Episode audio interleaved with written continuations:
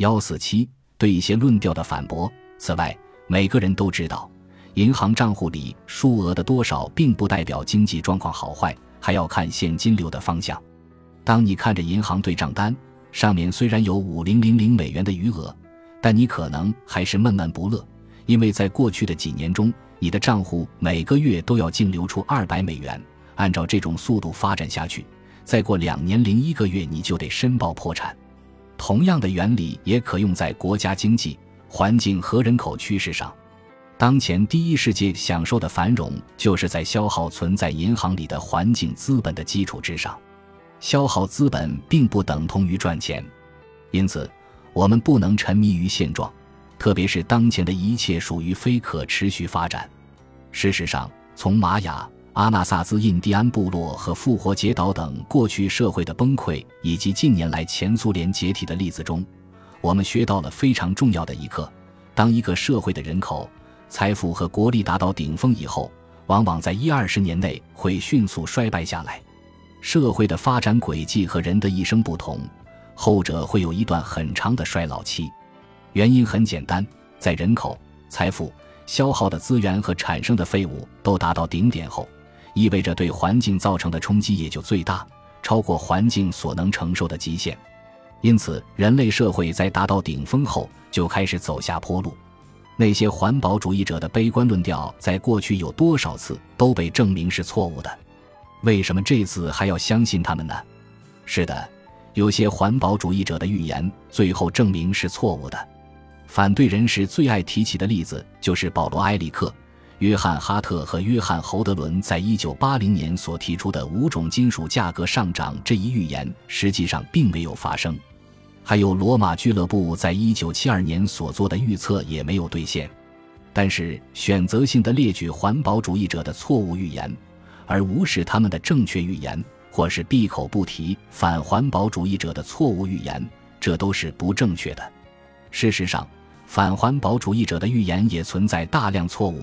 如过度乐观的预言，绿色革命能够解决全世界的饥饿问题；经济学家朱利安·西蒙预言地球足够养得活全世界的人口，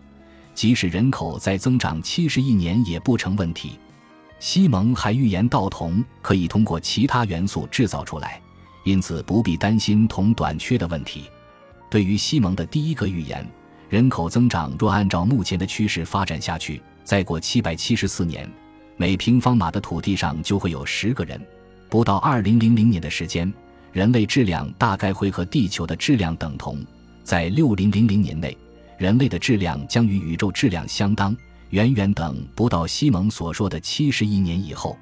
至于他的第二个预言，我们在化学科学过铜是一种化学元素，根据定义不可能通过其他化学元素制造出来，因此。我的看法是，那些悲观的预言虽然并不准确，但是比起西蒙的两个预言，还是要实际一些。基本上，一语定论者对环保主义者的错误预言最大的不满就是误警。在生活中，我们对火灾的误警通常不会见怪。地方政府拨出经费维持消防队，哪怕是很少发生火灾的小镇也是如此。很多举报火警的电话都是误警。还有许多只是小火灾，在消防车赶到之前，房主就已将火扑灭。我们可以接受一定次数的误警，因为火灾刚发生时，火势很难判断，万一大火蔓延，将造成巨大的财产损失和人员伤亡。任何一个理智的人都不会因镇上几年没有发生大火灾而提议废除消防部门，不管该部门是由全职的消防队员还是由志愿者组成。如果房主打完举报火警电话后，在消防车赶到之前就已将火扑灭，也没有人会因此怪罪于你。只有当误警多的离谱时，你才会觉得不对劲。实际上，火灾发生的频率和引起的损失远大于误警的频率和造成的浪费，因此我们能够容忍某一个比例误警。如果误警出现的频率过低，则表明房主太迟通知消防部门。最后导致房子被大火吞噬。同理，我们可以理解为何有些环保主义者会给出误警。如果没有他们，则意味着我们的环境警告系统过于保守。由于环境问题造成的损失往往高达几十亿美元，因此适度的误警是合理的。此外，之所以出现误警，通常是由于我们受到警示后，成功有效地解决了问题。例如，现在洛杉矶的空气质量的确不像五十年前一些人所预言的那么糟糕，这完全是因为洛杉矶和加利福尼亚意识到问题的严重性，因此采取了一些措施。而不是说当初的预言夸大其词，人口危机已经解除，世界人口增长率正在下降，世界人口数量有望趋于平稳，不会变成现在的两倍。这个预言不一定成真，但目前看来的确有实现的可能。但我们还是不能因此而松懈下来。首先，从很多标准来看，目前人类社会正过着不可持续发展的生活方式。其次，正如本章上文所述，我们现在面临的更大威胁不是人口翻倍问题，而是越来越多的第三世界居民赶超第一世界的生活方式，加剧了人类对生态环境的影响。让人奇怪的是，有些第一世界居民会轻描淡写地说，世界人口不过将增加二十五亿人而已。事实上，现在有许多人正面临着营养不良的问题，每日生活费低于三美元。这个世界能容下无限的人口，人越多越好，因为更多的人意味着发明出更多的东西，带来更多的财富。这种说法备受朱利安·西蒙等人的推崇，特别是很多经济学家。这种言论并不严密。按照目前人口增长速度发展下去，到两千七百七十九年，每平方码的土地就有十个人。从国家财富的数据来看。人口多寡与财富消长成反比，人口总数最多的国家前十名依次是中国、印度、美国、印度尼西亚、巴西、巴基斯坦、俄国、日本、孟加拉国和尼日利亚，而最富有的十个国家按照实际人均国内生产总值依次是卢森堡、挪威、美国、瑞士、丹麦、冰岛、奥地利、加拿大、爱尔兰和荷兰。只有美国同时出现在这份排行榜上，人口众多的国家实际上大多为穷国。在这十个国家中，八个国家的人均国内生产总值在八零零零美元以下，五个国家在三零零零美元以下，而越富裕的国家人口则越少。十个国家中，七个国家的人口总数在九零零零零零零以下，两个国家在五百零零零以下。这两份排行榜的最大差别在于人口增长率，十个富国的人口增长率都很低，而人口最多的十个国家中，八个国家的人口增长率均高于上述十个富国。另外两个人口大国虽然人口增长率较低，但采取的手段并不让人感到愉快。中国政府采取计划生育和堕胎的方式，而俄罗斯是因为严重的卫生问题才导致人口数下降，因此。从事实来看，人口越多、人口增长率越高的国家，代表的是更多的贫穷，而非富裕。关注环境是一件奢侈的事，只有第一世界的有钱雅皮士才能做到。他们没有责任告诉绝望的第三世界居民应该怎么做。持这种观点的大多是有钱的第一世界雅皮士，对第三世界的情况一无所知。我在印度尼西亚、巴布亚新几内亚。东非、秘鲁等第三世界国家都做过调研，这些国家的环境和人口问题还在不断恶化之中。我发现当地居民都知道人口增长、滥伐森林、过度捕捞等问题的危害性，因为他们已经深受其害。例如，没有木材盖房子、大面积的土壤侵蚀等。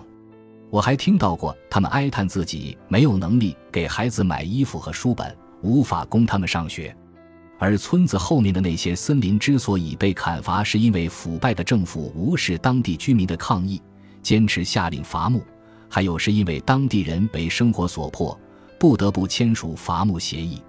我那些生活在第三世界的好朋友，家里通常有四到八个孩子，他们羡慕第一世界国家那些好的避孕方法，可惜无钱购买避孕产品。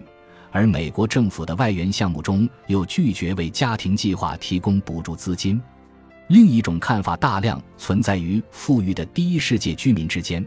只不过他们很少表达出来。他们认为，尽管有这么多环境问题，但那是第三世界居民的事，自己的日子还是能过得很好。实际上，有钱人并不能对环境问题免疫。第一世界大公司的行政主管和其他人一样，也得吃饭、喝水、呼吸和生育后代。虽然他们喝瓶装水以克服水质不好的问题，但还是逃不脱食物和空气污染的天罗地网。人类生活在食物链的高端，因此其他生物携带的有毒物质在人体累积起来，成为人类不育率高升的原因之一，从而造成越来越多的人必须求助于人工协助生殖的医疗技术。此外，从我们先前讨论的玛雅国王。格陵兰维京首领和复活节岛酋长的例子来看，在长期范围内，社会一旦崩溃，这些有权有势之士便无法再保障自身和子孙后代继续享受穷奢极欲的生活，只不过拥有最后被杀或饿死的好处而已。整个第一世界社会消耗了地球上大部分的资源，对地球环境造成很大的冲击。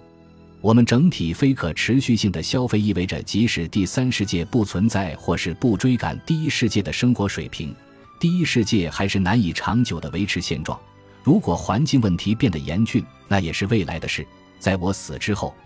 所以我不用太在意。事实上，本章开头所探讨的十二种重大的环境问题，按照目前的速度发展下去，会在现在年轻人的有生之年变得非常严峻。大多数父母都会在子女身上花费大量的金钱和时间，为他们的将来铺路。我们让子女受教育，为他们提供衣食无忧的生活，立遗嘱、买人身保险，就是希望他们能幸福的生活，平安地度过未来五十年以上的人生。然而，我们在为自己的子女做这些事的同时，却又在破坏他们未来五十年的生活环境。我自己也为这种矛盾的行为感到愧疚。我出生于一九三七年，在我的孩子出世以前，我并没有特别关注那些会影响到二零三七年的事件。二零三七年在我看来远的不真实，我肯定自己在此之前就已去世。但是，当我的双胞胎儿子在一九八七年出生时，我和妻子也像其他的父母那样为他们的教育操心，买保险，立遗嘱。当我想到他们在二零三七年就五十岁了。正好是我现在的年纪，不禁心头一惊。二零三七年也不再是不可想象的一年。如果到时候的世界一团混乱，那么我把所有的财产留给他们又有何用？二战结束不久后，我在欧洲待了五年，结了婚，妻子来自具有日本血统的波兰家庭。我碰到过一些父母对子女的照顾的无微不至，但对子女未来生活的世界却漠不关心。